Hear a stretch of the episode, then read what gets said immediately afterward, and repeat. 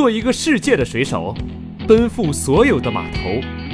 欢迎收听水手电台，全球议题和鸡毛蒜皮同样重要。我们席地而坐，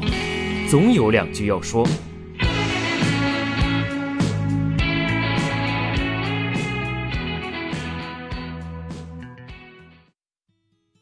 生活，爱自己，就是热爱身边的一切，他才会想着有一天我要去做对这个星球的发展有利益的事情。所以我希望可以做一个电台，能够鼓励大家在生活当中就多去尝试啊。播客它其实是一个可以承载深度的思考和更有延展性内容的这样一个平台和媒体形式。我们可以谈话谈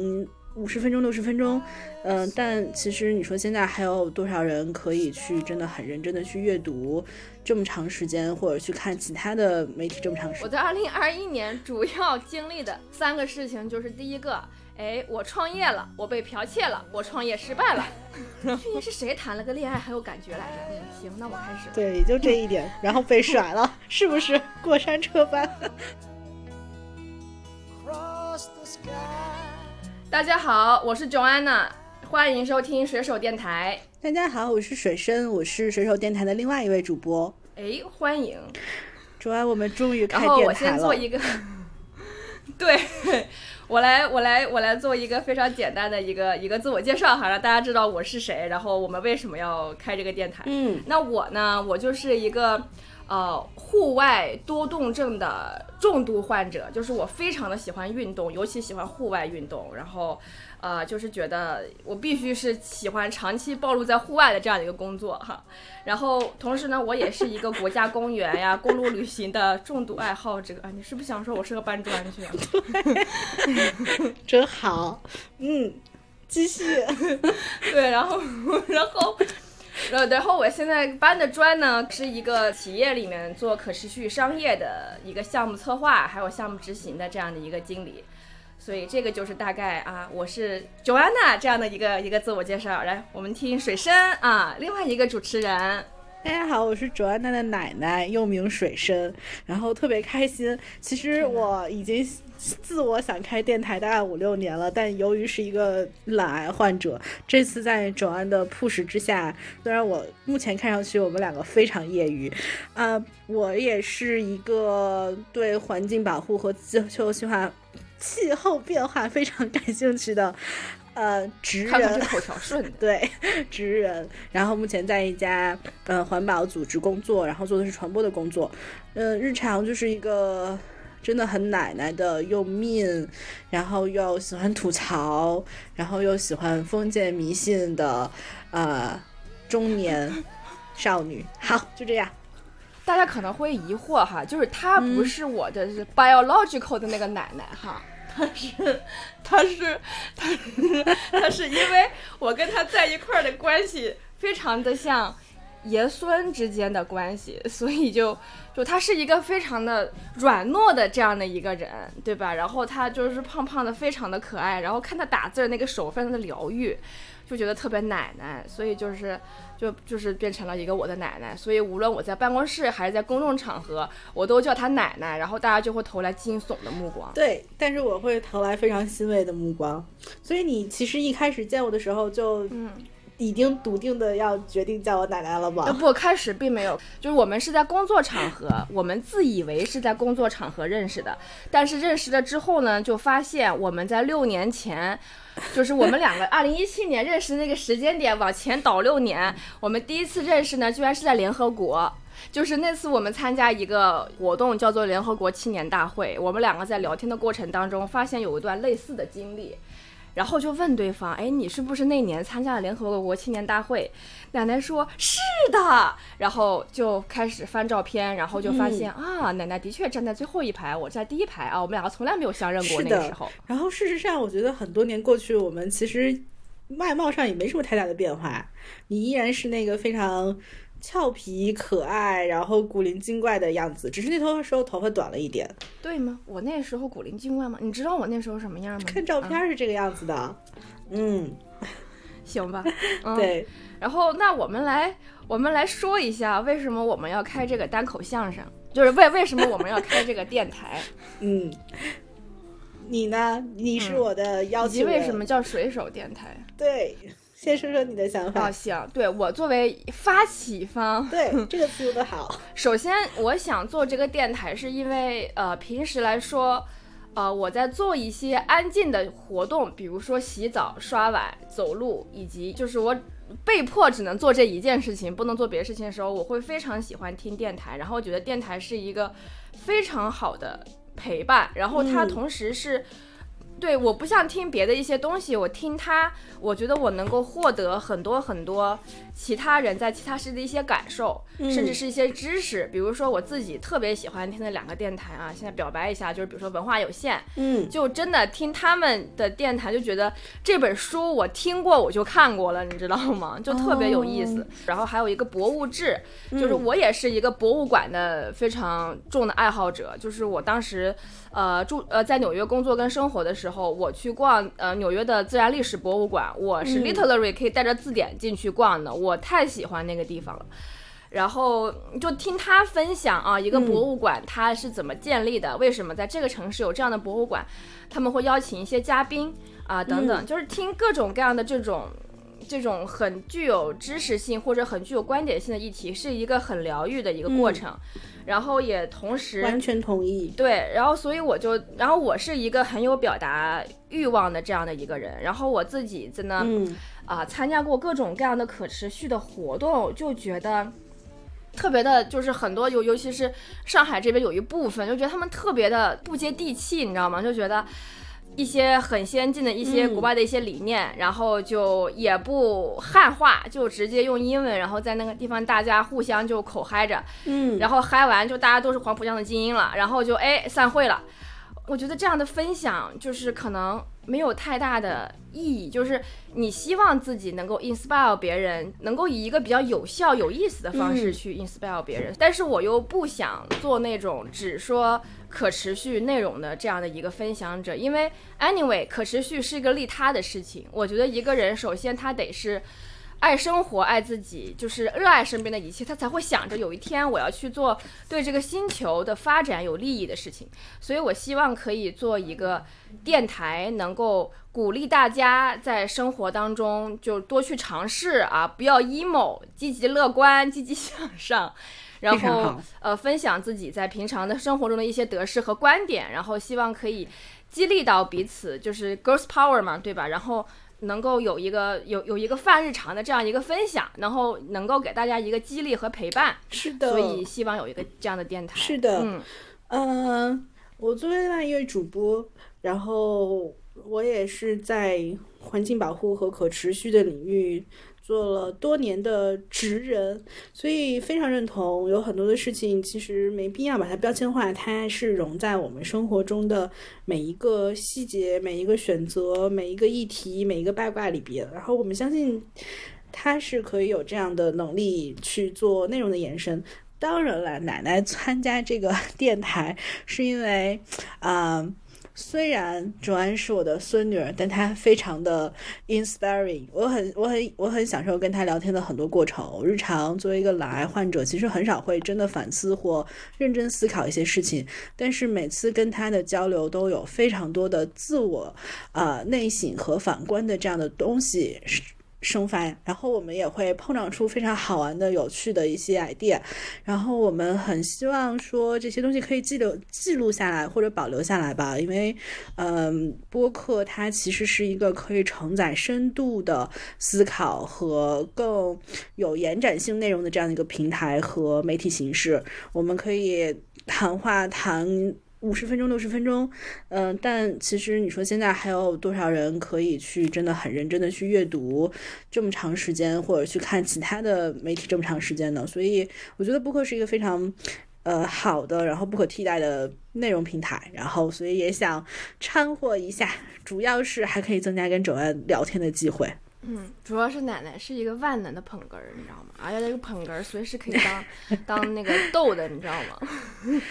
捧哏的哏不可以加儿化音的，周安娜。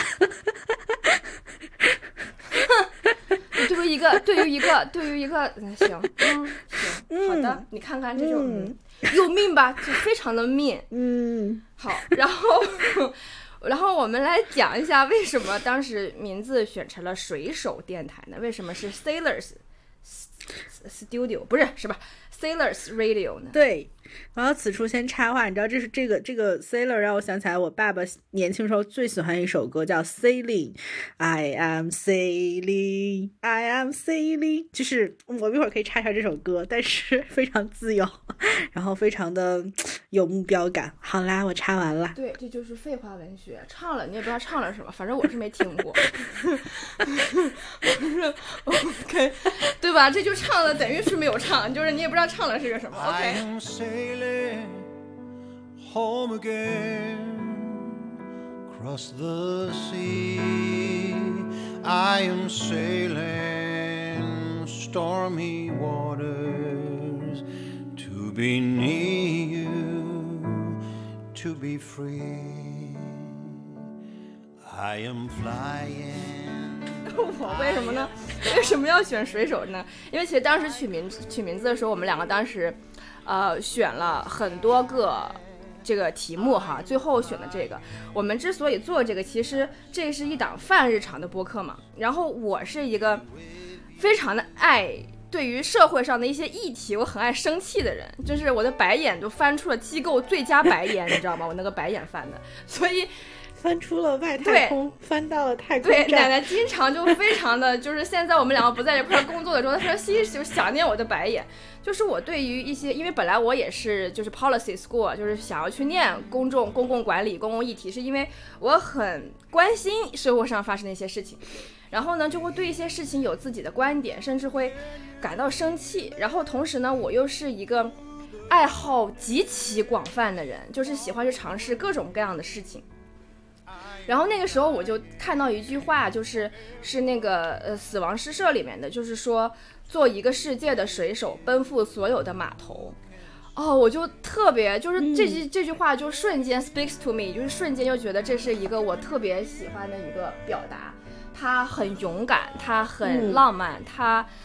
有那种就是作为一个白羊座 always ready。就是 get ready to sailing，就是出发的这样的一个勇气在里面，所以我也希望能够通过这件事情传达出个概念，是鼓励大家去尝试各种各样的事情，无论是成功还是失败，都能够去 enjoy，对吧？就是水手嘛，就是不断的在一片别人没有去过的海域去航行，去去去激浪，然后去分享自己的经验跟感受，所以我这个是一个特别喜欢的这样一个一个题目。是的，然后我也很喜欢这个名字，是因为我觉得它有一种非常，呃，自由的感觉在里边。然后我们也希望我们的聊天是自由的，我们思想是自由的，然后我们观点也是自由的。我们呃，可能，而且甚至是非，也不能叫非主流，就是更更有更扩展，比如说议题或者内容更大的边界吧。是不是有那首歌就是政治化的那个什么，就是说。他说：“他说风雨中这点痛算什么？擦干泪，不要问，至少我们还有梦。没什么 啊，好，我们唱歌都不能同步算了，不要唱了，我觉得再唱没有观众了，就真的没有，彻底没有，大家都跑了，太太折磨人了。我觉得第一期就不会有听众，但我们的听众就是我们的 CTO。”同学为了帮剪辑忍痛，没有，然后 然后对，所以大家能够听到我们片头开场的一个 slogan 就是啊，全球议题跟鸡毛蒜皮对于我们来说同样重要，然后我们就喜欢坐在这儿，然后总有两句要说，然后欢迎大家跟我们来一起分享，一起去尝试，一起去感受。对，当然，其实这也是我新年的新 flag 吧。你奶奶这种立 flag 都很常倒的状况，我觉得我还是要努力的跟你 一起好好先录下来这个电台。水手嘛，要坚持，对，我们要任性，对，我们就立一个 flag，我们不断更，这就算随手航行成功了。你这两年两年更一次也叫不断更，对不对？你快打住啊！两年更一次，还还做什么电台？一节目正儿八经就终于是要就是大家跟大家交代完啊，我们是谁，我是谁，我在哪儿，我要去哪儿之后，这个哲学三问之后呢，我们现在就开始进入今年的正式话题，就是我们第一期节目哈，赶在大年初五迎财神这个时候录这样的第一期节目，主要呢就是聊一聊我和我奶奶，我们我们我们爷孙是爷孙关系吧？咱们这个叫奶孙，就是我们去年的一些新的尝试，然后这个尝试中的我们的得到还有失去，我们的 lesson learned，我们希望分享给给大家的，让大家也有一些借鉴或者有一些感受的这样的一个议题。是的，嗯然后以及鉴于奶奶是一个老年人，生活已经没有很多的波澜，所以我建议让周安来没有。波澜，去年是谁谈了个恋爱很有感觉来着？嗯，行，那我开始了。那 好对，就这不一点那，然后被甩不，那叫是不是那叫过做就是山车？感谢当年的不娶之人，这个叫做，这个叫做，叫做就是怎么叫，这就是天赐舍弃那个叫做什么断舍离啊、这个这个止损的这么一个机会，有有道理，对吧？奶奶认同是。吗？对那那我是不是就可以开始了呀？当然了，你今年这个今年泛指是大年初五之前，我觉得真的是发生了非常多好的事情。当然，肯定你也有很多不好的事情，但是我觉得，嗯、依然非常为你开心。好，我来说一下，就是我在二零二一年主要经历的三个事情就是第一个，哎，我创业了，我被剽窃了，我创业失败了。嗯，第二个发生的事情就是，哎，我一个从来不想结婚的人，我竟然结婚了。第三个事情就是，我创业虽说是失败了，但是呢，后来我又上岸了。对，然后我又找到了一个新的梦想，之后的这些年愿意去为他奋斗的一件事情。然后主要是这三件事情。那奶奶你的呢？啊，我的其实，因为我现在做的一份工作，我已经做到了第四年，然后从去年来看是增加了新的工作内容，然后我要变成一个写啊、申请书去申请。呃，善款的这样的一个工作，对我在尝试尽可能少的善用英文，虽然这件事我也不知道是 OK 还是不 OK，善款，不知道以为你在庙里边儿，你知道吗？可以这么理解，对，所以所以是新的工作内容吧。之前一直是做传播，就是写写、说说、听听、讲讲，但是今年要呃去年吧，然后要做一些更大的一些，比如计划的规划，然后要去呃知道对方的兴趣点是什么，然后投其所好，同时还要完善自己，确定这些东西自己可以做，然后还要去设计跟预算相关的东西，可能更偏项目管理了吧。这个事情对于一个嗯没有什么经济数字头脑的奶奶，还是有一点难度的。然后更何况还是一个职场。基层人士，所以很多决决定也不一定都能做。但是很好的是，去年跟我的小领导配合的不错，然后做成了一件事情，然后也学习到了很多东西。另外就是你刚才说的，我觉得就是我的，呃，失败的 不是叫失败，就是结束了的一段感情吧。但从里边也有反观自己，然后也有成长，我觉得就还挺好的。嗯，所以这些东西。感觉一年真的很快，你有觉得吗？就是你，觉得这一年，嗯、一方面觉得什么事都没有那么，就是没有大起，我是没有大起大落了，但我另外一方面又觉得，哇，时间过得好快啊！这一年竟然这么快就过去了。我是感觉这一年终于是过去了。对，因为、因为嗯我真是经历了，就是以前小时候你知道吧，就是涉世未深，喜欢坐过山车。真的人生把你放上过山车，你就知道啥时候能停下来。嗯，有道理。哦，就来一个一个，我们来采访对方哈，就是一个当捧捧哏，一个当逗哏，然后这不懂儿化音，然后再反过来。哇，可以的。那我先来问问你，嗯来，那个，你所以你的创业这么长时间，尤其是剽窃的这件事情，然后，嗯，当时感受如何？现在过去了没？或者你从创业里面觉得最重要的，比如说三件事，你学到的是什么呀？嗯？你看，那一次性你问了八百个问题，好，我来，我来，我来一个一个回答。就是啊、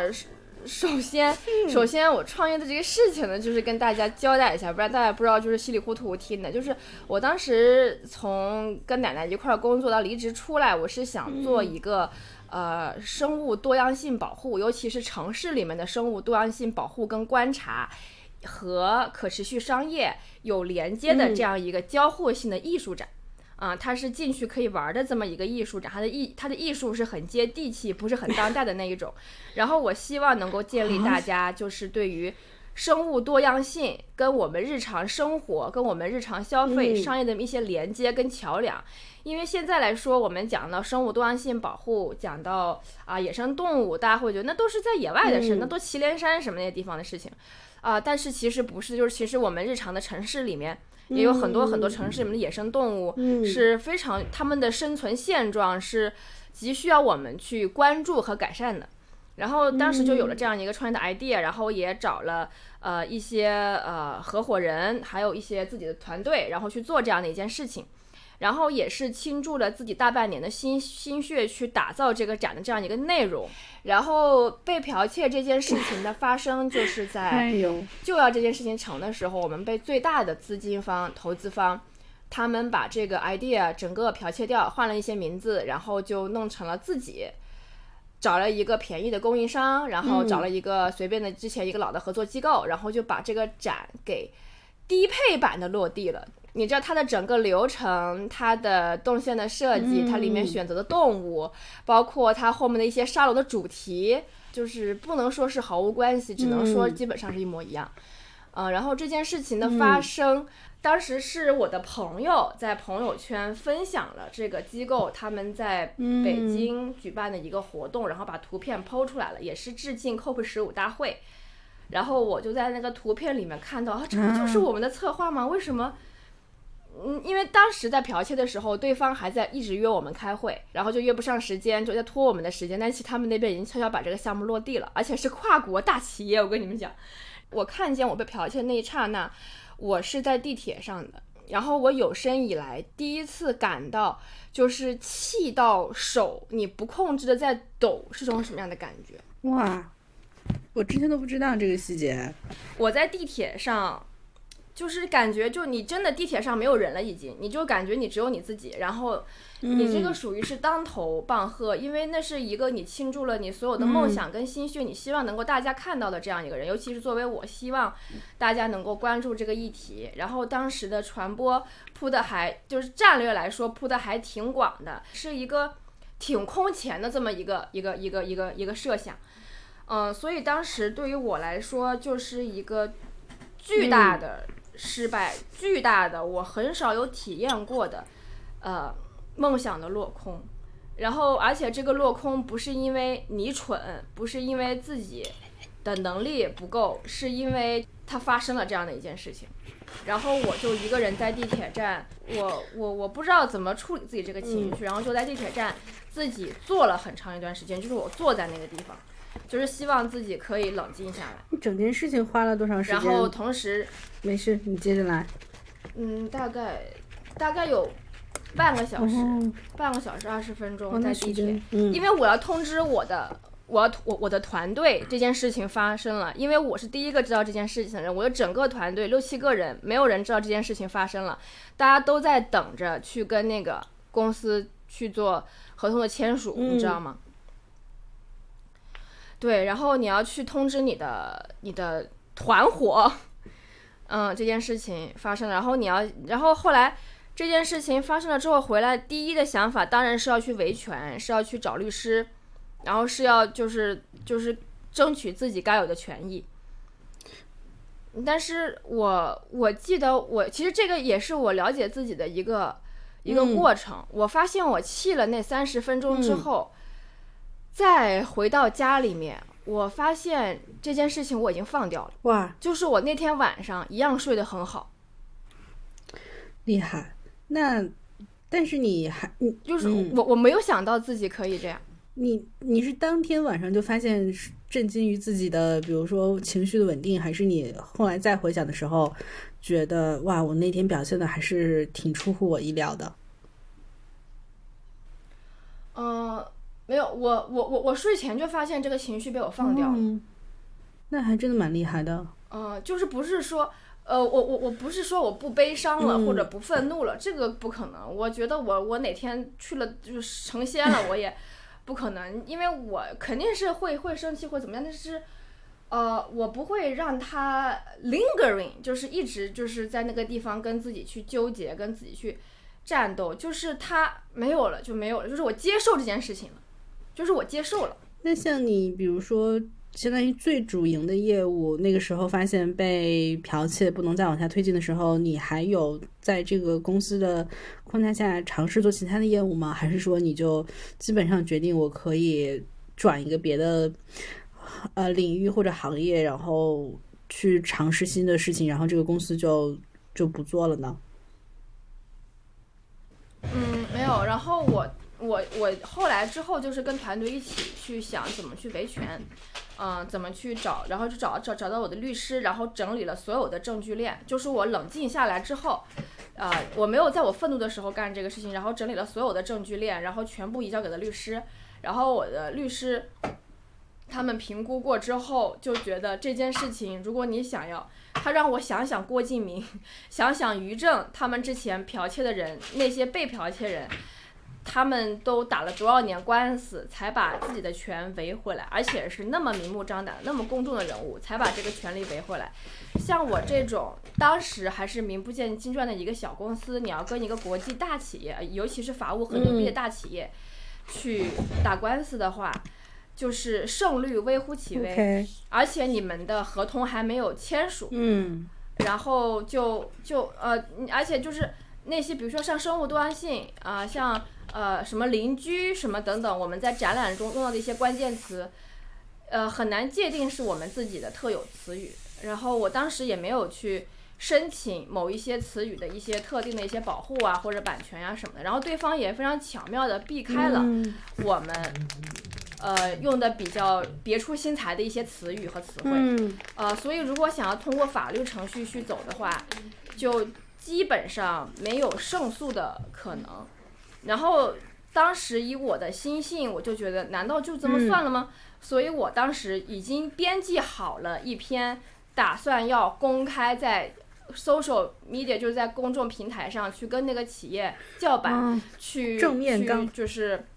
去对不对，然后把那些所有的证据抹去了职工的姓名，然后想要发在我们的公众号上还有平台上的时候，呃，就在想要发送那一秒，我就是撤回了。哦，就是我没有把这件事情发出去，我打算让这件事情彻底过去。我周围的所有人，包括 团队里面有个别小伙伴，他们都不理解，凭什么？他说你，他说你不就是那种受了气就要爆就要当场就要爆的人吗？就是为什么这件事情明明是我们是他们做错了，为什么不不不不给他们应有的打打击和报复呢？对，所以为什么？因为我当时对主要是出于两个层面的考虑。第一个层面的考虑就是，如果我要做这件事情的话，那么我接下来的一两年嗯都要就是扑在维权这件事情上面，嗯，明白。这是其一。那我就不能没有精力去创造别的事情，我就停在这个地方了，就是只能为了一件没有没有发生的事情，一直去做无谓的一些争斗，最后哪怕赢了，这个展它也不会再公诸于众，那么这家企业也依旧不会倒闭，他顶多赔我一点钱，那我要这个钱有什么用呢？我会出来创业，也不是因为我缺钱。特别好。所以，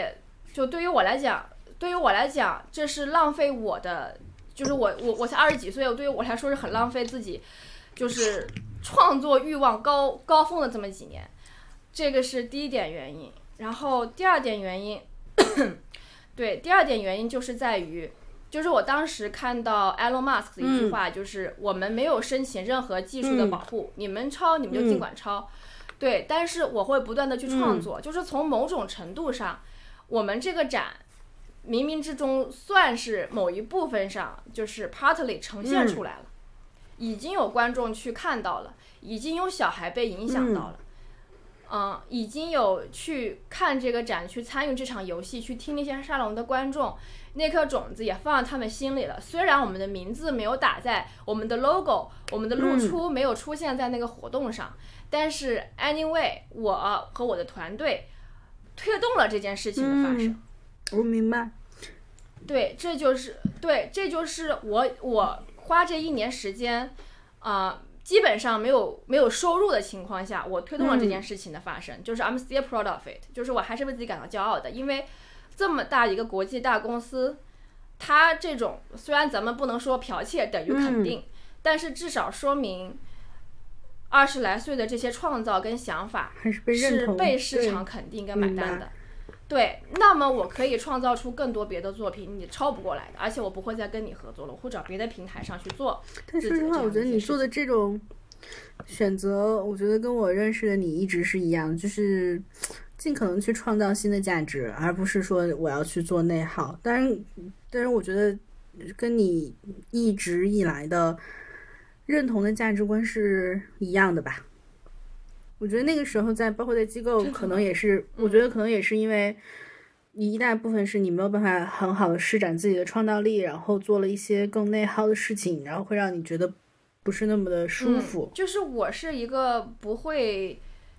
就是你看到这件事情发生，我也我也很快就放掉了。就是我是一个，包括我在创业当中也发现这样一件事情，就是这个事情过去了就要空掉它。这个是一个嗯。非常保护自己情绪的一个、一个方法。精神断舍离，嗯，就是，然后后来不是你嗯。你你你你刚刚不是问我，然后呢，然后这件事情剽窃了之后，我解散了团队，然后自己、嗯。呃我我我我之前这个公司呃是挂靠在我一个合伙人的他的公司的名下，然后作为一个工作室作为在独立嗯。运营，然后被剽窃了之后呢，我跟那个合伙人也彻底就是呃画暂停合作。对暂停合作，然后就是嗯嗯有有一个呃画了一个界限，然后我自己独立的开了一个公司，然后我打算再做一些嗯别的一些尝试，呃，所以呢我就自己做了一间办公室，然后就做了一些呃可持续教育的一些活动，然后也接了一些独立的可持续的咨询，就是作为一个嗯这方面的专业人士，可以帮一些机构去做一些认证啊。或者是他们的可持续战战略咨询咨询啊，还有内容创造啊这样方面的工作。然后其实这个就是，这个时候发现嗯，发现上海的可持续圈子非常的不接地气，对不对？嗯，对，这样说话可能会断送我的职业生涯，但是我参加过的很多，呃，不能说全部，就是有很多活动，对于我来讲是一个圈内的内嗨，就是圈子里面的嗯人觉得、啊这件事情真棒，我们要改变世界了，但是我觉得他们什么都改变不了，但是也有一些做的很好的活动，就真的是，呃，就是就是大部分来讲。很多还是处于在做一些形而上的事情，而且这个形而上并没有想要落下来的这个这个这个企图。明白，嗯，明白。对，然后我也不这个想去时间多长？自己一个人干自？己一个人就是从四月份到年底，大半年的时间。哦，嗯，很长哎。对，然后就是这段时间，你就会才也才真正体会到，就是一个人没有团队单打独斗的，你想要去开一个企业的内心的一些一些一些一些挣扎啊，跟一些煎熬啊，所以那个时候我就会去去看一些。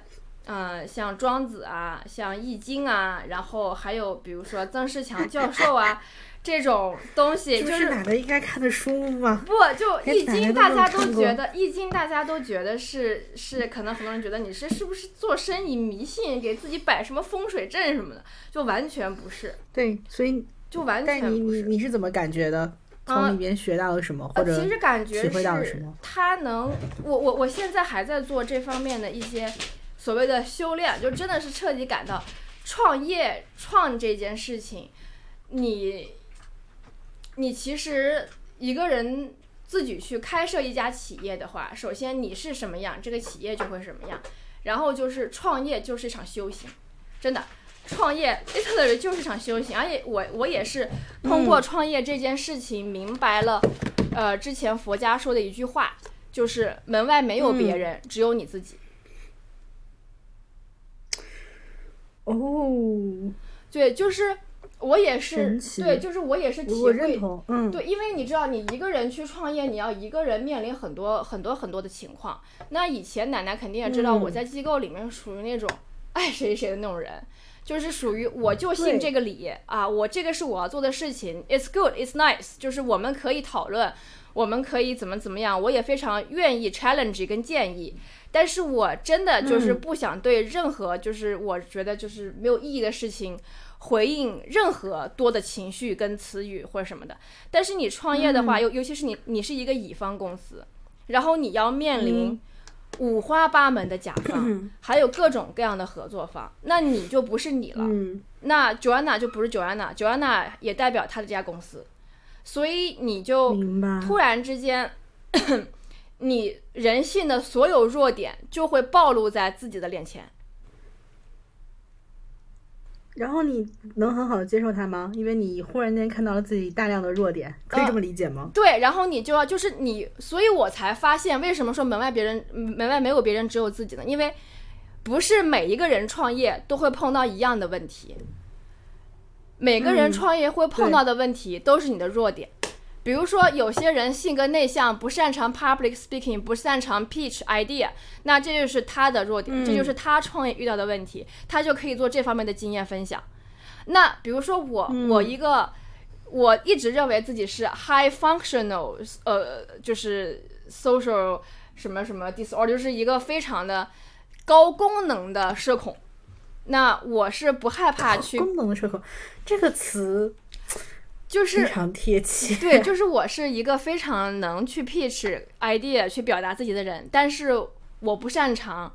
就是我懒得社交，明白嗯，我从来不去那些饭局什么的，对，那我就会遇到我的问题，所以每个人在这嗯条道路上，你根本不用看我怎么今天遇到这个人渣，明天遇到那样的人，你是谁，所以你会遇到他。就那些人不过是把你内心的一些弱点，把你内心的一些境遇演给你看而已，然后你就要面对它。所以就是你面对的还是自己，你面对的不是那些 bitch，你面对的不是那些傻逼，你面对的不是那些不好的人，是是你自己要面对自己的一些问题。所以那个时候你就会发现，真的是所有的事情，只要你求而不得，你要开始想的事情是反求诸己，你才有解。就是你都要向内看，你要想想自己的问题在什么地方，这件事情才有解。如果你一直想着是对方不懂礼貌，是对方逻辑不清晰，对方怎么怎么样，那这个抱怨是无止境的，就是你永远没有办法逃离这一片苦海，你知道吗？因为每个人面对的苦海，只是他才会面对。如果你换一个性格，会面对另一种境遇。我觉得你说的很有道理，而且我真我之前还真的不知道你在看这样的东西，但是我听完，我觉得你应该至少是比较好的吸收了佛教或者是一些相关的内容吧。你然后你你再怎么看啊？你是就是看看书，还是你在那个比如说听一些课程？但是我觉得你真的把它很好的用作了一个工具，然后去反省或者是反思自己之前的经历了。嗯，其实他们对于我来讲是内心的慰藉，因为你真的你要去创业的话，或者你要面对人生中种种挑战的话，你要有很强大的一个 backup，、你要有很强的心理。所以怎么样让那些事情，嗯比如说同样睡在一张床上，有些人能睡得很好，嗯。有些人就会失眠，嗯。是床的问题吗？不是床的问题，是你的问题，对吗？所以并不是外面外部环境，邻居的问题，对，是并不是外部吵了。并不是外部 并不是外部环境的问题，是因为 是因为就同样在这个环境里面的人，就同样在这个环境里面的人，嗯，然后嗯，同样就比如说，举个很简单的例子哈，我们就是水手嗯栏目的编导啊，也就是我的我的先生 啊，他之前他就他不是 CTO 吗？他不是首席科技官吗？他成了编导，啊行爱什么时。候决定的？行，管他随便的，反正就他干那个干干干干干剪辑的活儿，就是呃，就是我们两个刚刚在一起的时候，他是一个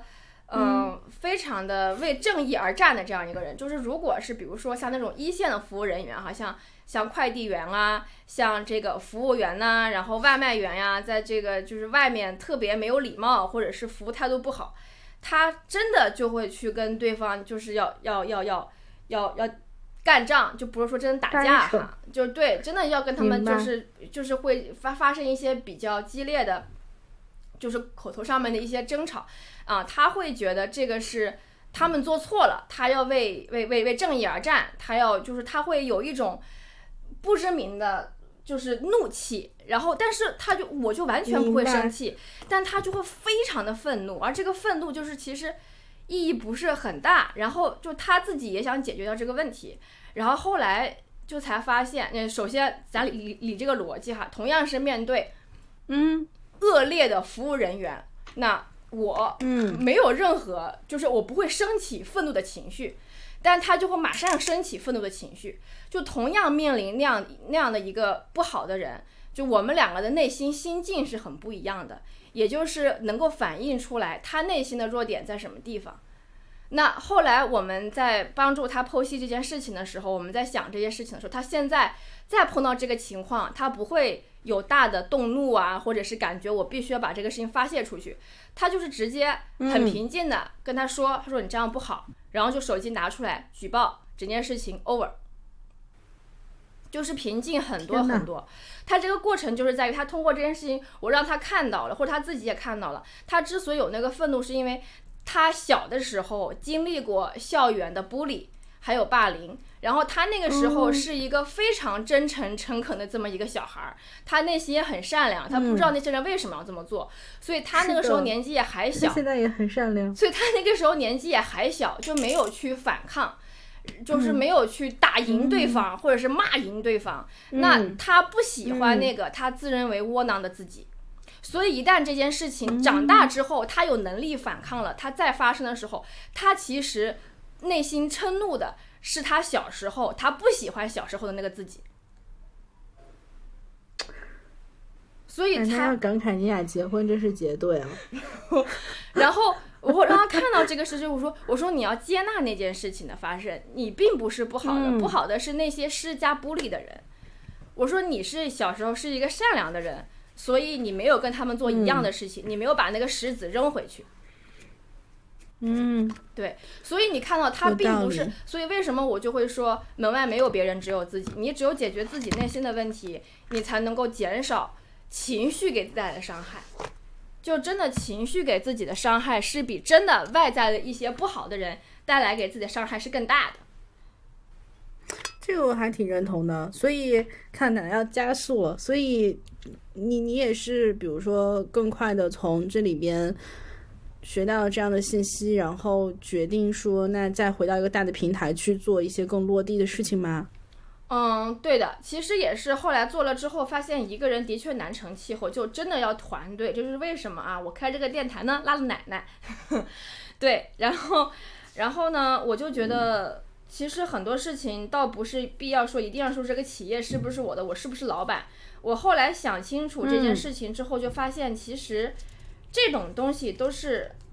没有必要去纠结的事情，所以我决定去找一份工作。我想要找一个好的平台上去继续发挥自己的价值，还有继续创造一些新的东西。对，所以我现在这份新的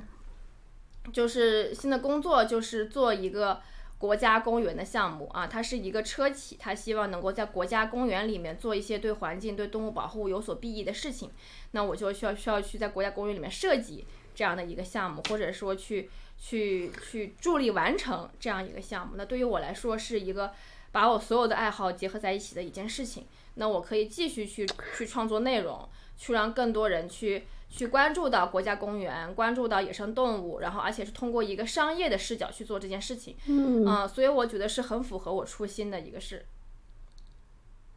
太好了，你说咱们电台做好了，你的现在的机构是不是能给我们投广告？啊，我希望我争取哈，对，那个那那那可以争取的，嗯，非常好啊。我，但是我我我其实很惊诧于你刚才分享你跟呃 CTO 我们的首席科技官的这种个人个人的。不能叫觉醒吧，那可能是个人的思思想的一个非常大的转变。我我其实没有想到，因为说实话，奶奶认识卓安的时候，卓安是一个非常风风火火的，就是年轻人的样子。然后我我觉其实我觉得愤怒有的时候是年轻人非常特有的一个状态，我觉得它是好的。我我相信你现在还是对很多某些其他的，这尤其涉及到什么正义或者是呃环境相关的东西，你是有气愤的或者有愤怒的。但是我觉得你听你刚才的分享，我觉得你一下子不能叫平和吧，但是好像自洽了很多。然后我觉得有这样的一个指导思想在，你可能后面做事情会特别的，嗯。有逻辑和顺畅，因为你不会从外部找更多的所谓的理由，或者是那些所谓的阻碍，可能都不是阻碍了，因为你内心就是想推一件事情做成。你不管是自己单独做，还是说我要进到一个大的平台做，我可能就是想做这件事情。那这件事情做好了，做不好了，那基本上都是我自己的选择和判断了。所以我觉得还是挺神奇的。真的吗？其实是。真的，其实就是我一直有真的。你看，之所以我们的电台，对我觉得电台让我创造了很多，让我更哦，我我我觉得这个东西是对的，因为你你再多插一句，我之前两年前去杭州出差的时候去了法喜寺，嗯，就他最后出那个庙门的时候，然后上面就有一个我忘了是条幅还是一个一个牌匾，上面写着“莫向外求”，我觉得可能就是你说的这种这个概念啊。就你在给我讲这个故事的时候，一下子就想到了这个这个点，嗯。你你你你不能祈祷外面没有傻逼，真的，你你只能用自己的，就是，就你知道，就是是仇恨、讨厌、愤怒是非常让人难受的情绪。其实对我的对我的追求是尽量少升起这样的情绪，包括对于我对自己的前男友那些个我很反感的前友，基本上就是。看到没有感觉，对我的追求是看到他们没有任何情绪，这是我的追求。然后我现在基本上就是一直是，我就我达到了这样的情况之后，我才就是决定开始下一段情感的。就是我现在想起一句话，就是我当时我觉得就是我们就那句话叫做“我们最危险的敌人其实是我们对敌人的仇恨”，这种仇恨给内心造成的伤害远超过我们打击敌人时给敌人造成的伤害。我非常认同这句话。你是在给我背这句话吗？我我看见这句话了，这句话在我日记上，然后我在就刚好就翻到这一页了。我就说嘛，这句话怎么能你要是能背下来，我就 更震惊了。你就叫我奶奶了，是吗？读下来也很好，是吗？你就叫我奶奶，不叫你奶奶，我不叫。嗯，不，我觉得是好事，就是有这样的事情，还是我我。不，我觉得我叫你，就是我一直认为你是我的很可爱的小朋友，是因为你有一股干劲儿，是非常的年轻和有热诚的。这个东有这个东西在，就不一定需要叫奶奶。嗯嗯，好的，奶奶。哎，但是，嗯，那就说一说，那那你俩现在感觉跟两个佛祖成婚了似的。你们什么鬼？什么佛祖听了把你轰出去，你信不信？你当我六根这么亲近吗？你觉得？没有，但是，哎，但是，我觉得话说回来。这就是为什么我之前听到你结婚的信息的时候，我很开心，是因为我觉得你们两个在一起是真的彼此有扶持，然后让对方成为一个更好的人吧。而且你们其实都还挺支持对方的，就是不管是什么样的决定，然后做什么样的这种。呃，对于个人的决定，其实都背后还有一个人默默的在支持，都不一定是默默的。嗯，对，就是嗯，你呃，就是啊，肯定奶奶是想要采访我的结婚的这件事情的，对吗？嗯，我猜是这样的。然后对的，我一直属于是那种。想不就是我从小没有结婚的梦想啊，不好意思，就是，就是很多女生可能都会从小有那种穿婚纱的梦想啊，或者想要结婚啊。我是从小就没有这样的想法，我小时候以唯一的梦想就是我开着房车环游世界去拍那个动物的纪录片，你知道吗？嗯，嗯，所以我我我我妈那时候就真的以为我不会结婚了，因为她发现。我有男朋友，他也催不动我结婚；我没有男朋友，他也催不动我结婚。反正就是雷打不动，油盐不进。所以我跟我妈说：“我说妈，我可能要结婚了。”我妈当晚直接哭了，然后就当晚整晚整晚的没有睡觉，就就激动的，你知道吗？就是我人生中取得那么多远比这个我认为更好的成就跟成绩，她居然就啊好棒棒哦！然后我跟她说哦，我可能要结婚了，她觉得我完成了人生当中最大的价值，你知道哎吗？，充分说明你妈妈还是很喜欢 CTO 的。如果是这个另外一种可能，就是妈妈觉得哇，这个真的是嫁错人，我现在担心的整宿整宿睡不着觉。没有，对我妈的确看她觉得更像自己亲生的，因为她比我好掌控，因为我妈一直掌控不了我。是吗？真的吗？CTO 这么好嗯掌控吗、c t o 只是扮演着很好掌控。，CTO 只是扮演的很好掌控。来，你说，那也是我妈觉得，你看她都能扮演，我连扮都都都都都都懒得扮演，对，不配合妈妈所以我妈演戏，对，从来不配合。所以就是，其实我在结婚之前是有过挣扎的，就是我是从没觉得我要结婚，到后来看了很多事情之后，很抗拒结婚这件事情，因为人都是本性上来说是害怕跟抗拒大的改变跟未知的。然后我，我自己设定是，如果我会结婚的话，生活一定不能发生翻天覆地的变化，那这婚我就不结了。嗯，但是但是我在结婚之前还是 deeply 去想了一个问题，就是我为什么要结婚，就是就是我找不到一个理由，我一定要结婚。就是我跟我们的 CTO 在一起，每天很开心啊，啊，反正也是 AA 啊。啊，对啊，就这样啊，就是我也没有想要生小孩，我也没有想要当妈，然后看见小孩闹腾，我也很烦，短期内看着不会当妈这件事情，所以我就觉得为什么一定要结婚呢？就是结婚对于我来讲，那除除了扯个证以外，没有任何别的改变。那嗯 why bothering 麻烦这件事情啊？嗯然后对，后来我就想了很长时间，为什么要结婚？但是 CTO 又求婚了，我也不可能拒绝，拒绝的话基本上就是菜了。菜了，然后真然好，后北方对用语。然后，然后我就就问了我我最好的朋友，就是我最好的朋友是，他妈妈是学哲学的。嗯你嗯想想，六几年的人是大学里面南大学哲学的，然后会藏语，对嗯佛教的哲学还有思想有非常深入的研究，嗯，所以我基本上有什么事情。都不是去找人算命，是去问他们就会怎么样去想或者怎么样做这件事情。然后我问他为什么要结婚，他也没有给我一个满意的答案。就是我从小 always 的锦囊也给不了我答案了。嗯，然后后来有一天，我突然想明白了，就是为什么要结婚，这其实是一个哲学问题，就好像你为什么要存在啊？为什么我要出生？为什么我在地球上？就它是没有答案的，你知道吗？就你只有结了，你才知道为什么要结；就只有你出生了，你才知道你为什么要出生；你只有做了这件事情，你才知道为什么要做。对，啊，就像对吧？没有人说啊，生出来就知道我人生的意义是什么，我为什么要生出来呢？人经常都问为什么要出生呢，对吧？我妈也没有经过我同意把我生出来了，所以就这件事情，你只有做了，你才会有感觉。然后我就决定但你，OK，CTO 是那个 the one，、嗯。即使即使不结婚，他也是那个 the one，对吗？啊，对的，这个我是知道的，不然我早跟他嗯。分手了。你看，以我的性格，嗯，是的，嗯，然后就是关于结婚这件事情，我觉得结婚之后给我的感觉就是，现在来讲，结婚刚，哎，我们，嗯，一个月。不，到一个月的时间，嗯。不到一个月，嗯，还有几天一个月啊？不对，我看看，哎，今天是五号对吗？哎，刚好就一个月，哎，然后，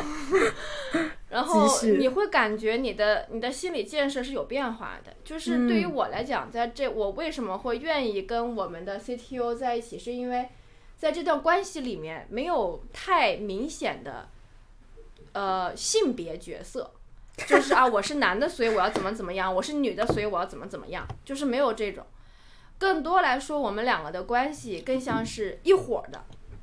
就是我们两个是一伙的我很。喜欢这个表达，嗯，就像对，因为我特别不喜欢那种啊，女方应该怎么着，男方应该怎么着，然后这婚才能结，就是他没有给我套这种设定，我也没有给他嗯套这种设定，就是嗯，对男生吃椰子是娘啊这种，你知道吧？就是举个例子哈，我我对我知道，我我我其实能理解，就是嗯嗯，我觉得你包括说你的，比如说没有很明显的性别的角色，然后包括可能有更多的就是大家可以做自己。我觉得这个段关系非常美好的一点是，大家在这段关系里也很自由，就是你不用为了对方是一个男士，你就要装作就是要非常的女性化，你也不需要说他是一个可能他是个北方人，但他很喜欢南方，你就要去非常迎合他的。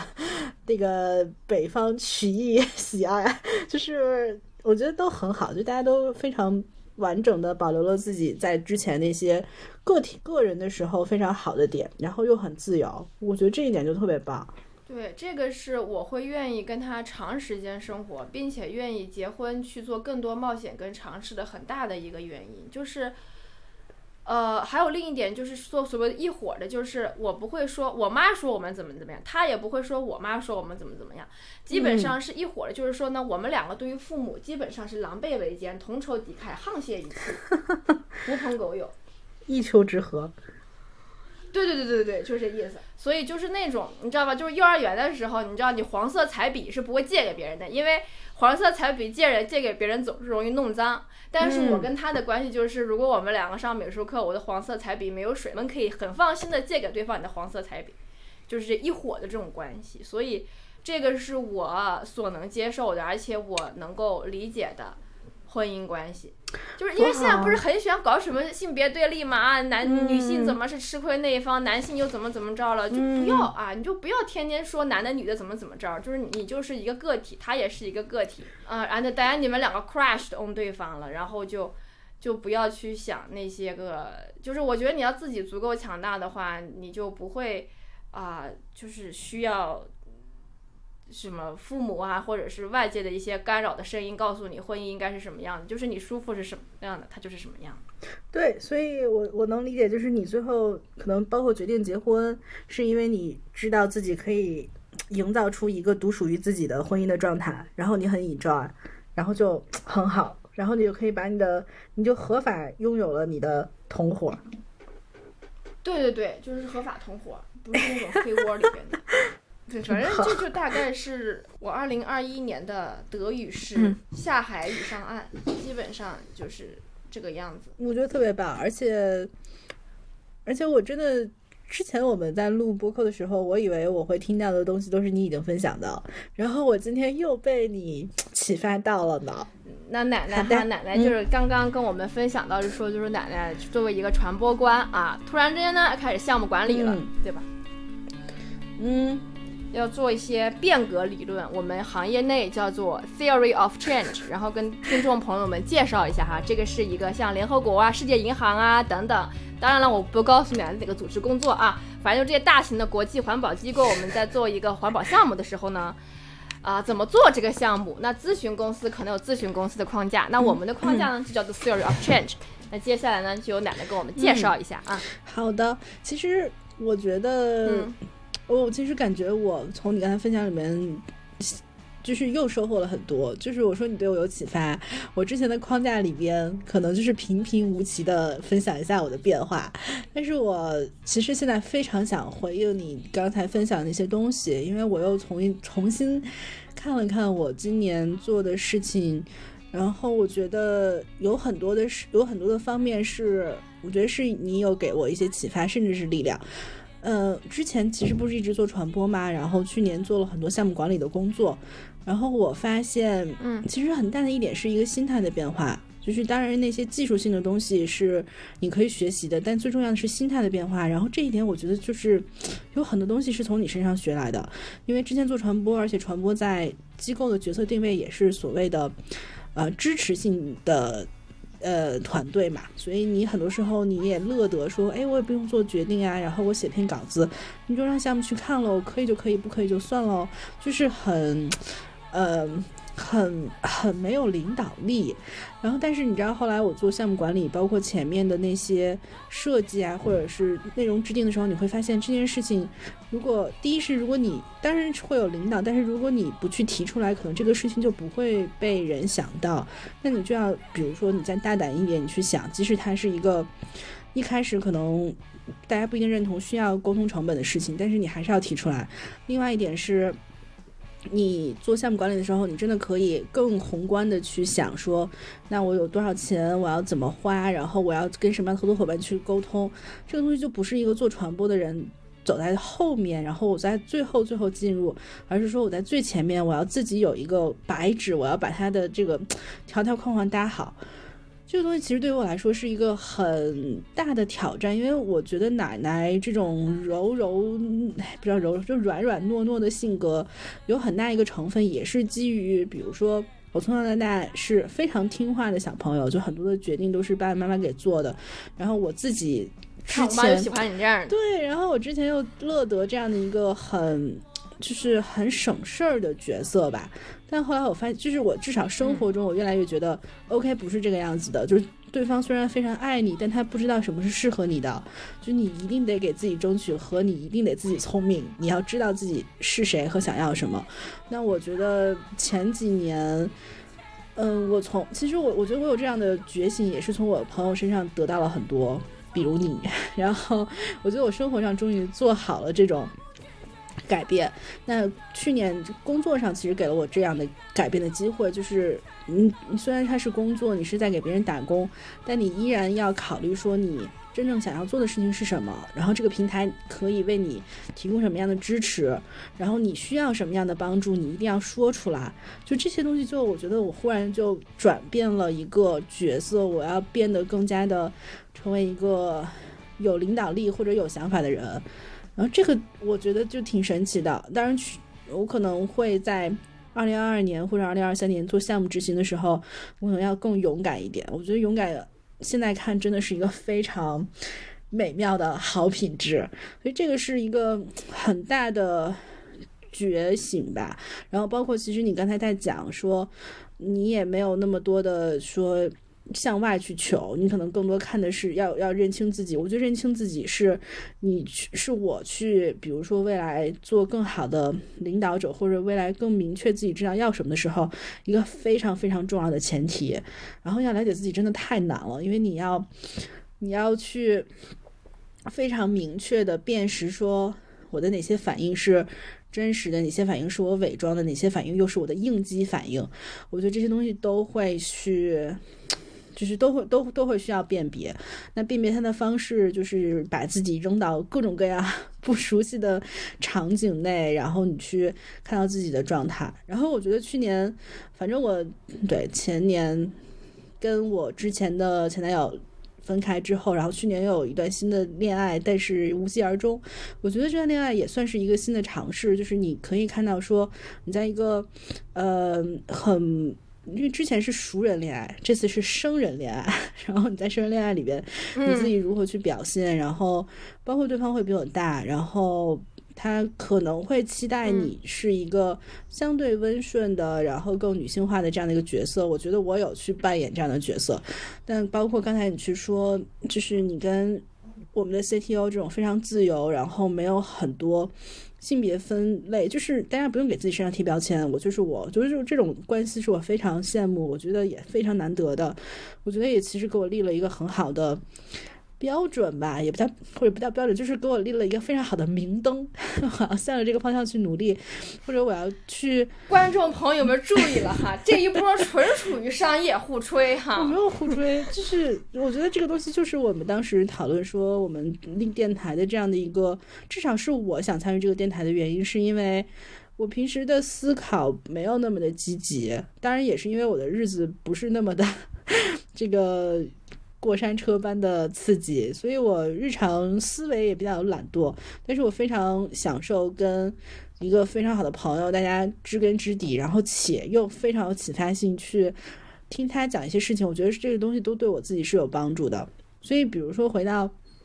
亲密关系上，我觉得还是可以继续去更大胆的尝试，但这个里边，我觉得要对于自己的那种反馈啊、感知啊，然后或者自己的一些想法要更敏感。如果比如说，我觉得我就是在扮演一个角色，或者我觉得我就是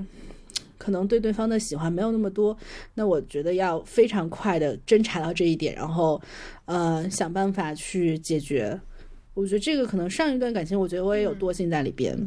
所以我觉得未来要变成一个更勤快、更努力，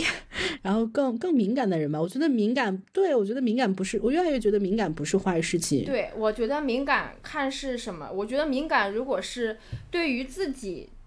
情绪状态还有念头的一个观想，就是你会去观察自己。嗯。那么，我觉得这个敏感是好的。你知道此刻此时此刻你做的不是自己乐意的事情，so I stop。我觉得这个敏感是好的。对。另一种敏感是对于周遭的反应太过激了，我觉得那个是另一种敏感。嗯。就是嗯，别人可能动不动你就你就炸毛了，然后你就你就你就起疹子了，你就过敏了，那那个就是有点消耗自己的情绪。对，所以我很同意，就是还是要。做内观就是又回到，就是你做内观的时候，你要更有自觉性。但是向外的话，你甚至有一种惰性是更好的，因为这种惰性可以让你，呃，更好的关注自己内心吧。好的，嗯，那我们来分享一下啊，我们流程走到后面的就是对于 二零二一年的年度，你有什么觉得特别想安利给的，给我们听众朋友或者安利给我的啊？想都不用想，琳娜贝尔。我刚刚的激动，就是琳娜贝尔，玲玲，玲玲，玲玲。那个，我我我很难想象，我我会被一个优质偶像洗了脑。我也没有想过我会成为一个追星族，但是我特别喜欢啥妲己。对我我很喜欢琳娜贝尔，是我我觉得又说回去，我觉得。我很喜欢林娜贝尔身上那种非常自由天真的状态，虽然她是一只很可爱的小小狐狸，然后是一只女是一位女性狐狸，但是你其实你看她身上也没有那么强烈的性别的标签。她跟新黛露不一样，新黛露就是一个非常非常淑女的小兔子，但是。我觉得琳娜贝尔非常自由，她是没有所谓的我的性别标签在上面的。她很可爱，然后她很勇敢，这些东西都是基于她真实的人设吗？我也不知道用人设这词是不是合适。我觉得这一点也是我们我们后来成为朋友很重要的一点是，我觉得我们都没有对自己身上现存的那些标签，或者是现存的那些。生理上的或者心理上的一些东西，那么的受影受受被被束缚，就是我们非常认同说，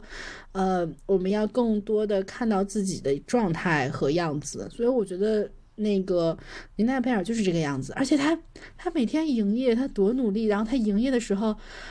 真的他营业的太好了，这就是一个 好好上班的人，是真的可以给别人带来价值和开心的，多好。优质职场偶像，我就我就安利琳娜贝尔。嗯，我这签要是抽不上哈，都对不起你这一波分享。不，嗯，其实抽签是抽签，都说了莫向外求了。我觉得，我觉得你特别好的回应了我对琳娜贝尔的喜欢，然后还愿意帮帮我去抽签，或者给我关注，帮我买小东西，我都已经非常开心了。真的吗？其实也是因为我自己喜欢打飞来着，反正就是多买一个琳娜贝尔嘛。好，其实你刚刚我来补充一下，我来补充一下，因为我作为迪士尼古早员工，就是跟大家交代一下，我是我第一次我的第一份工作，第一份实习就是在美国的奥兰多迪士尼的工作，然后那个时候我是一个国际的实习生，然后在那个地方参与到他们的日常运营，所以我是看见了这些。呃，就是我们都叫 cast member，就是我们都是演职人员，哪怕我是一个前台，我是一个呃做零售的人，我们都是 cast member。然后，呃，这个咱们之后可以展开说。但是作为一个演职人员来讲，他们真的是非常的辛苦，他们要练这个角色的签名，他们要熟知这个角色，他们的呃就是。他们的标志性动作，然后不能做出不不符合这个角色的一些手势或者是事情。那他们在里面其实也是非常辛苦的。除了大家知道头套很重，然后角色服非常重，在里面跳舞是一件非常辛苦的事情之外，冬天还好，就是夏天，当时跟我一起去实习的人有扮演 Goofy 的，也有扮演跳跳虎和 Winnie 的，也有扮演米老鼠的。对他们对身高都有很严苛的区呃对要求，嗯，我是看见他们那些女孩子哈，因为个子小嘛，都是女孩子，就是背着在腰间缠着冰桶，然后再套上那个演出服，太不容易了。对，你就知道一对，你不套冰桶的话，你是会中暑的，绝对会瘫倒在那个地方。嗯。那你套冰桶的话，你知道它在你腰腹的那个位置，那嗯。男孩子还稍微好一点，那女孩子是对自己的例假呀，或者这方面是有很大的影响的，所以他们真的是嗯非常、非常辛苦的人。哎，你这么一说，我好担心啊！等到了夏天，扮演我可爱的琳娜贝尔的演员也也要这样吗？因为肯定会是个女孩子哎，琳娜贝尔真的挺矮的。嗯，但是有一点就是他们会。呃，不过，嗯，怎么讲呢？我不知道他们现在的那个服装有没有技术革新哈。嗯就是我希望是有技术革新的，让他们好一点。然后另一点就是，嗯，你看见的是一个琳娜贝尔，但是她的扮演者可能是不同的人，但是身高可能会类似，对。嗯但是他们都是要一个精神内核，所以我觉得我特别不喜欢那种内胆这种说法。啊我觉得这个是一个，对，嗯，我觉得这个是个很侮辱这个工作类型的这样的一个一个词语。是的。对，it's a magical word。Yes，所以不要这么去去说他们，他们都在为创造这个角色而而付出自己的努力。是的，嗯，你继续。那嗯，那是不是到我分享当然啦度分享？对，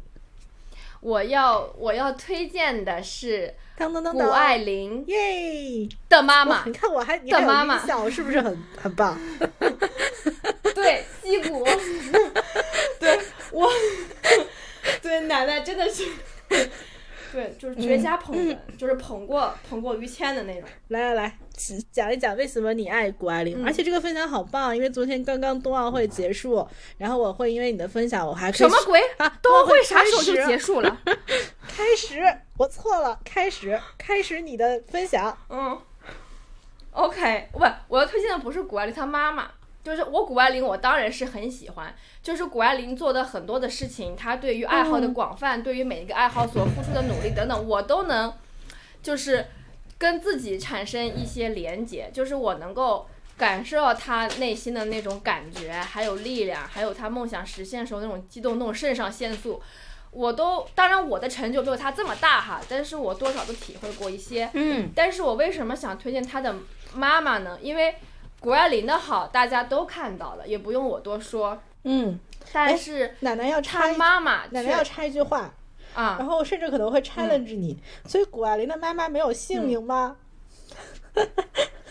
叫古燕。哦，好的，你赢了，你你你通过了，继续。嗯，行行，就是呃，他之前谷爱凌也说采访的时候，她说我妈妈真是全世界最好的妈妈。我知道大家都会觉得自己的妈妈最好，但我的妈妈真是天下第一好，which 我真的非常的认同。有几点，第一点是。嗯，我觉得谷爱凌她现在有那么强大的内驱力、跟精神内核，以及女性独立的这个特质，嗯很大一部分来自于她妈妈的传承。嗯为什么呢？因为，嗯、我我非常的就是羡慕她有这样一个妈妈，因为她妈妈那个时候已经是北大的高材生，然后去到了美国继续斯坦福念手，好像是生物化学还是什么吧。哇，这么厉害！他妈妈已经是，对他妈妈已经是跟学历无关，已经是思想觉醒非常完整的女性了。而他妈妈那个时候还是应该是七零后吧，我猜，因为嗯谷爱凌是零三年出生的嘛，对吧？然后我周围基本上零几年出生，妈妈都是七零后，我大概这么推算哈。所以她妈妈已经是一个思想意识非常觉醒的女性，所以她从小在教育谷爱凌的时候，都是告诉她啊、比如说，嗯，你是第一个要相信自己的人啊、嗯女性也一样应该是独立的。她一直说她妈妈是她的榜样，嗯然后也教育也也教育谷爱凌说，呃呃，那个时候他他他他在面对各种各样失败的时候，甚至是自己参加极限运动的时候，嗯他十二岁的时候，谷爱凌就发表一篇演讲。嗯，他觉得他鼓励更多的女性参与到极限运动当中来啊、因为你看现在他就引引引经据典，那个时候十二岁已经会用数据说话，说参加极限运动的女性大比例跟男生的比是比较少的。那很多人是因为受到那样的谎谎言，觉得女性肌肉比男性小，所以不擅长运动，但其实不是这样，怎么怎么怎么样。反正你会看到谷爱凌很喜特别招打的问题嗯：谷爱凌的运动项目是什么呀？自由式滑雪啊，谢谢。大跳台、U 型管、坡面障碍三项兼项的优秀女运动员。好，我已经听到你翻白眼、嗯眼皮眼皮的声音了。谢谢卓，对吧？继续。看，行，对，但是你看，为什么就是？但是你看，中国很多就是他妈妈那个年代的思想觉醒，已经跟我们九零后，甚至很多零零后差不多，甚至已经是领先于一一很大一部分九零后跟零零后了。所以谷爱凌作为她妈妈的后代，所以她从小就不需要去跟自己的母亲或者家里面去抗争这种女性的独立啊，这种女性的觉醒啊什么的。的，因为我分享一个我自己的经历哈，就是我是一个三岁被我奶奶问你为什么没有带齐家伙事儿投胎的人。啊，我当时我只有三岁，对，嗯，我记得你说过，，对，就是对，所以就是好在我的爸爸、我的爷爷、我的妈妈他们不是一个那样的人，所以。所以我能感受到，呃，包括现在很多女性啊、她在婚姻生活当中，她在工作生活当中，其实她很大的一个女性觉醒或者女性意识独立的这样一个历程当中，我先不说婆婆或者说社会上别的女性，嗯，我觉得很大的一个障碍其实来自于自己的母亲，是的，因为她的母亲就被男权思想就是规训过，咱们就用规训这样一个词哈。所以认为女生就应该这样，女性应该要乖、要听话、要奉献啊！哪有女生像这样这样的？哪你见过哪个女生怎么怎么怎么样？是的，那这个是她在自己去成为自己的时候，要去抗争的第一件事情就是自己的母亲。嗯，而且自己的母亲基本上来讲，在一个女性的成长历程当中，她就算当不了榜样，也是很大的一个脊梁骨的支撑。那谷爱凌在遇到外界各种各样对女性 challenge、对女性身份认同的 challenge，她她不用担心，因为她从她的外婆辈就是一个女性独立的觉醒意识者，所以她是非常幸运的，幸运的这样的一代人。所以我我我非常非常安利谷爱凌的妈妈，她是一个一个一个这样的人，她不用让自己的女儿再去去在自己独立过程当中有要去跟自己的母亲去去去去成为自己的一个一一对道障碍，相反，他是对。所以我觉得第二一点，这是第一点是女性意识觉醒这一点，我觉得很多，我觉得如果一个人要一一个女性，你在打算成为母亲或者嗯成为一个长者，嗯，你要给下一代输出的时候，make sure you are a good person，就是确保你不会给别人造成这样的困扰。希望你这个，因为真的女性帮助女性，就是希望女性之间可以有相互这样的支撑跟支持，不要成为别的女性独立路上的一个绊脚石。其实我觉得你有一个很好的点，也是，就是你看，如果女性你自己足够自由的话，而且你也很优秀的话，其实你的小朋友就会像谷爱凌这样优秀。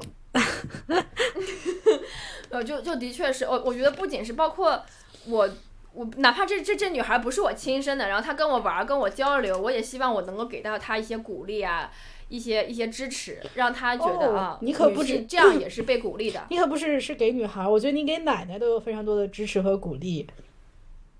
哦，真的吗当？然啦，你接着说你的第二点。谢谢。嗯，第二点就是在她妈妈给到的一些教育上，嗯，你会发现她妈妈在最开始，她妈妈不是虎嘛，呃，所以他在教育谷爱凌的时候，他让谷爱凌有两件事情做得很好。第一件事情是他让谷爱凌去上很多兴趣班的目的，不是为了要培养一个多才多艺、优秀的孩子。他让他从小去接触芭蕾、钢琴、攀岩、越野跑、滑雪等等等等等等，并不是为了激娃，嗯他是希望可以让他去女儿看了足够多的事情之后，能够找到自己的一生所爱，嗯然后为之奋斗。嗯对，他是让他去，包括骑马，他是让他去充分的去观察这个世界，嗯去体会各种各样的事情，陪着他去找到自己这一生的 passion，、这一生的梦想，这一生热爱的事情。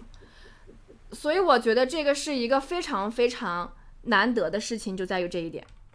是的，嗯，然后而而而不像而不像很多中国的家长一样啊，就是生日祝福居然是妈妈祝你能够考年级前十这种无意义的这样的一些事情。好，对，就到第二点，第一个是让让他让谷爱凌去有了更宽广的见识，去寻找自己毕生的的的追求。第二点就是他妈妈不以结果为导向，嗯，他妈妈我看见他的采访。太难了。对他妈妈一直都是鼓励他，你要享受这个过程，你要忘掉最后的那个结果，因为你只有享受过程了，那个结果它才会来。如果就是一个运动员来说，如果你执着于结果的话，结果通常不会来；如果你能够享受过程的话，它结果才会来。然后他妈妈在他失说实话，嗯，你来，你来。啊，然后他妈妈在他失败的时候，呃，也是，如果你不开心了，那咱们就不做这件事情。但问题是，这是你一件开心的一件事情，那你只不过受挫了，所以我们应该继续坚持下去。所以妈妈就帮他找了教练，让他在第一次参加成人赛的时候有很多很多的挫败感，然后就找了教练帮他去补足自己不够的那一块儿。所以后面你在看谷爱凌采访的时候，她呃在世界杯的时候她得了块银牌，然后采访问他，嗯。你觉得你今天得银牌你什么感觉？他就采访是非常自信说啊，我我我我非常开心，我得了银牌，我觉得我前几轮动作发挥的非常完美，我做到自己的最好，嗯、但是后来有几个动作，我觉得我有一些缺陷，所以这块银牌也让我感觉到，啊、我之后接下来训练我应该怎么训练了，我应该提升自己哪一块儿，嗯，就真的是让谷爱凌有那种一切事情的发生都有利于我，一直能够保持以一个积极的心态去面对发生的种种的事情，去解读她周遭发生的种种的事情。所以我觉得，呃，方方面面，我觉得她妈妈是一个非常了不起的妈妈，真的就是。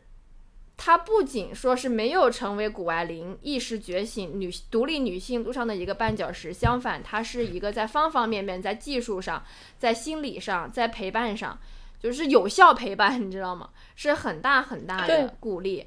因为他这种鼓励不像海淀妈妈鸡娃那种，今天给你报口语班，明天给你上奥数课的那种，他是看他孩子真正的热爱什么，需要什么。我我懂，我刚才其实就想感慨这一点，就是其实做父母很真的有时候很难给到孩子所谓无条件的爱，或者是说让孩子感受到这个爱是没有条件的。我觉得很多的嗯、家长很容易把就是让孩子感觉到说我只有达到了一个什么样的目标，你才会爱我。我这种东西到长大都会是一个很大的，不能叫心理问题，但一定会影响每一个人的行为方式的。我我奶奶说实话，作为一个讨好型人格，我觉得我都跟这个有关系。所以我觉得作为一个父母，能去让孩子感受到这种没有条件的爱，真的非常的难。然后他就做的真的很好。对我真的是，然后我看见他妈妈陪他比赛，你就发现啊，那并不是一个期盼女儿成功的母亲，那是一个期盼孩子嗯安全、健康、快乐的母亲。因为他在陪谷爱凌去市场的时候，谷爱凌摔了，然后谷爱凌说、嗯 I want to try again，就是非常坚定的那种，你知道吗？他妈妈就看他出来之后说、嗯 Are you sure? Are you safe? Are you okay? 就问他你是你没有骨折吗？你没有怎么样？他说，然后谷爱凌说 Yes, I'm fine，然后又继续在做。然后他妈妈就马上说，OK，safety、first，safety first，I'm proud of you。嗯，我就觉得哦，这个是一个非常好的鼓励型的母亲，包括那个时候，呃，谷爱凌她她妈妈也没有劝导式的说啊，你的根儿在中国，你是中国人啊，你不能忘本儿，怎么怎么着，没有这种说教式的教育，就是每年夏天带他来中国玩儿，对吧？带他跟院里面的小孩接触，嗯，然后你就是太棒了。然后谷爱凌说，那时候我有一年回中国，发现补习就是院里面的小孩都不见了，然后哦都上补习班去了，所以我也上补习班去了，为了跟他们玩儿。然后上完补习班之后，把补习班人全部带出去打球了。就他让孩子自己去看，自己去感受，然后做自己的选择，你是要还是不要，你喜欢还是不喜欢？太好了，对请在最后说一下谷女士的姓名，让我们记住她。古古燕，古是稻谷的谷，燕是燕子的燕。嗯，人家自己都是北大的滑雪队教练。太棒了。嗯，然后期待，我觉得很好哎，我觉得我们两个推荐的一个虚拟，一个真实，但是大家都是非常独立的，然后有怎么讲，对别人有正面影响的非常优秀的女性。虽然我的穿山妲己还不能叫女性，开心。她是个女女，也是女性了。是的，我觉得女性身上有些品质非常的好，比如她的任性，然后她的爱。我觉得爱是 让人自由的。对，爱让人感到自由。对，就是还有一点，你刚刚说爱感到自由，就是结婚这种爱必须让你感到自由跟被尊重的，不然的话结什么结，没有必要结。对，同意。我奶奶的二零二二年的目标就是希望能给到别人这样的爱，以及体会到这样的爱，hopefully，对吧？然后我们现在要不要来，要来，要来做我们的 closure？我们这第一期的节目圆满的完成，太棒了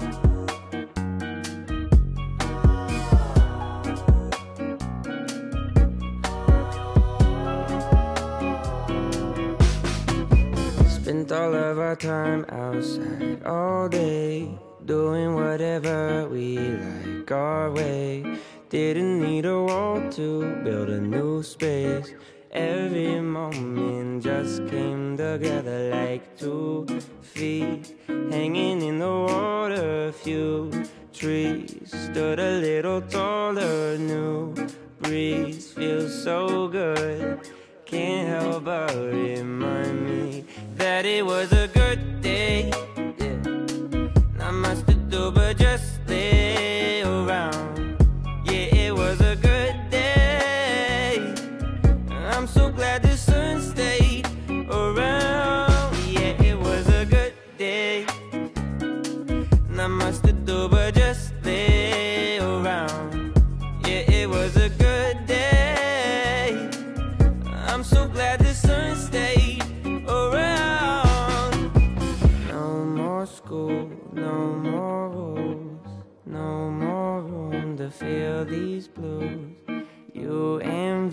All afternoon. Look at all the time we don't have to give up.